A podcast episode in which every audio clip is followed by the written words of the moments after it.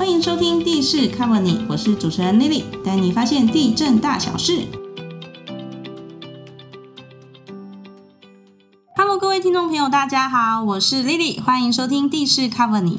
前几天我下班的时候啊，回家就遇到楼下邻居的阿北。阿北说他最近收到了地级图重测的公文，然后他就问我说啊啊，丽丽啊，你在地震局上班吼？哎，我给你问，嘿，上面叫做地级图重测，啊，我嘿土地阿北走啊，想要的都爱重测。根本是诈骗集团哈，因为阿贝啊，他看起来真的非常的焦虑，所以我就想说啊，我们今天就特别邀请到非常有经验的测量科的技师玉婷来帮我们讲一下，到底什么是地籍图重测？那地籍图重测又是在做什么呢？我们来欢迎玉婷。大家好，我是玉婷。有一些民众收到重测的通知书之后啊，会打来询问，也很怕到底是不是诈骗。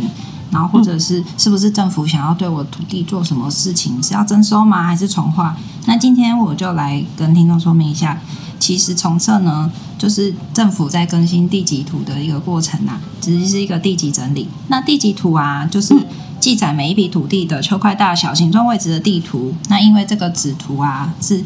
日治时期施测的，然后当时的仪器也没有这么先进。日治时期哦，也就是在民国二三十年那个时候，大约那个时间没有错，因为当时是日本人施测的，他们的仪器常常是手量啊，或者是目测，那其实精度已经不够了，所以我们现在。会用全新的电子仪器，然后把它试测起来，就会变成电子图，那提升精度啦。精度是什么？是它的就是误差会变小的意思哦，就是更准确的意思。对，而且也更符合目前现地使用的现况哦。再加上啊，这些现在地震事务所正在使用的地级震图也有老旧破损或是伸缩的问题，所以也不敷使用了，所以我们才会进行地级整理、更新纸图的动作。那其实从民国六七十年代开始啊，政府就已经陆续在进行全。国的地级图重新测量作业哦，那已经陆陆续续测了几十年了。那目前已经测到比较偏郊区的部分，像今年新北市办的地区就包含了莺歌、三支、戏子、新店等等地区，就是新北就比较有郊区的位置。诶，那我们知道啊，就是今年那个测量的新制上路之后，付账的收费方式有做一些改变。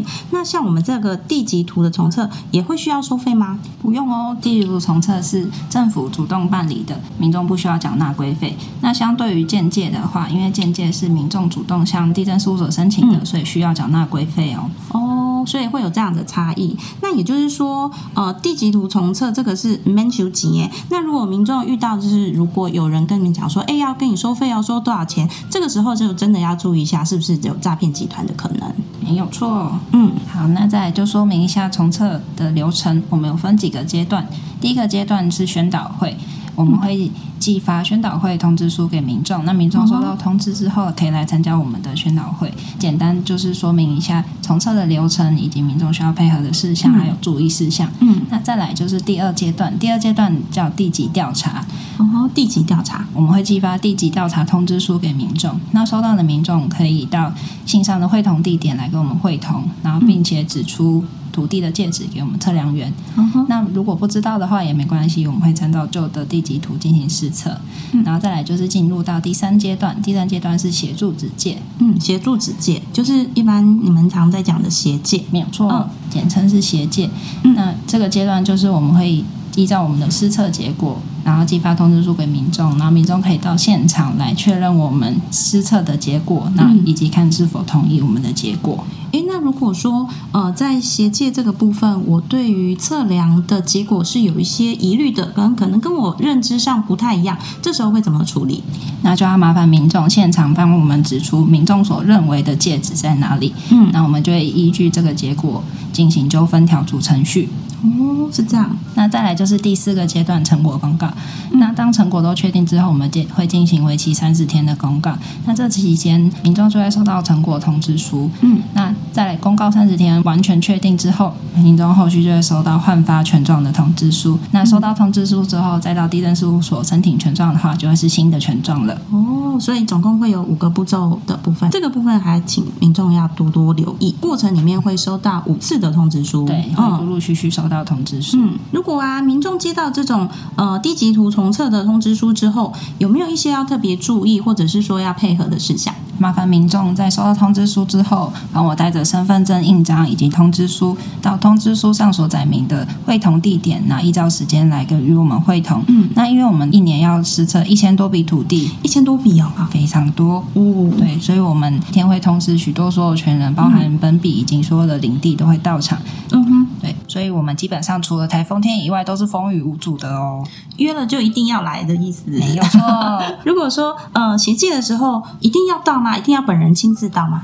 不一定，也可以自己来，也可以请家人来。那如果非本人的话，通常要帮我们填在委托书。那委托书的部分在通知书的背面就有附喽。那如果家人也没空呢？我们还是建议民众会要到场啦。但如果不方便来的话，可以先打电话询问我们大概的结果，然后再评估看看要不要到场。还是要到场才比较能够确保自己的权益。没有错，有些人会喜欢到土地的现场去看戒指的位置哦。嗯，还有一件事情就是法律规定，民众必须自己买设戒标，所以我们在协助子戒的戒指确认之后，要麻烦民众可以跟我们领戒装跟戒标，然后自行去设立戒标哦。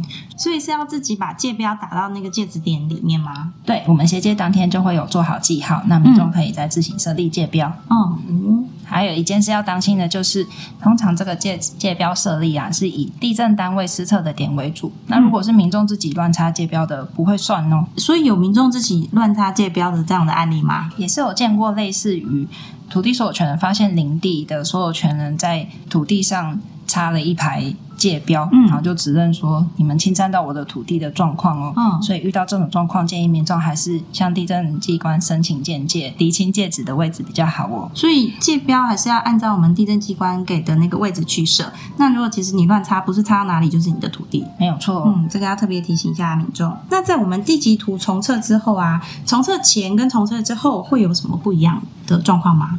第一个就是我们的地段地号都会重编，我们会有新的地段名，然后小段的部分就会不见，然后再来就是地号的部分，子号会不见。子号表示是什么？比如说以前有一至一、一至二、一至三，那现在的的话重编可能就变成一号、跟二号、跟三号，然后就不会有知己知己知己没有错。哦，在辨识度上也比较容易看。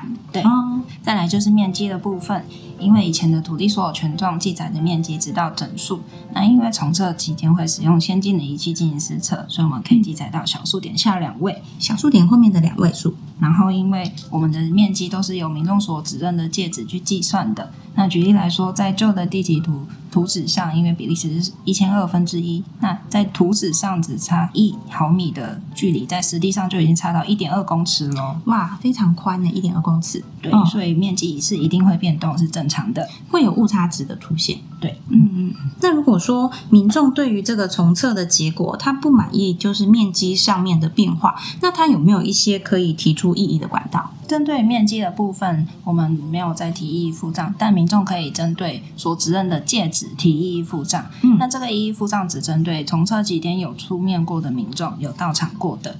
哦，所以你民众最好还是要到现场去，然后万一到时候你对对于这样的一个结果有异议的时候，你这时候才有权利可以提出异议付账。对，如果重测期间都没有到场过的民众，公告期间再提议付账是不能申请的哦。哦，所以这点要特别的留意。今天呢，我们听完玉婷的说明，原来地籍图重测是要进行地籍的重新整理，然后用更精准的方式来建立完整的地籍资料。所以接到通知书的民众，记得要携带印章、身份证还有通知书到指定的地点集合，然后协助我们测量人员去做指界。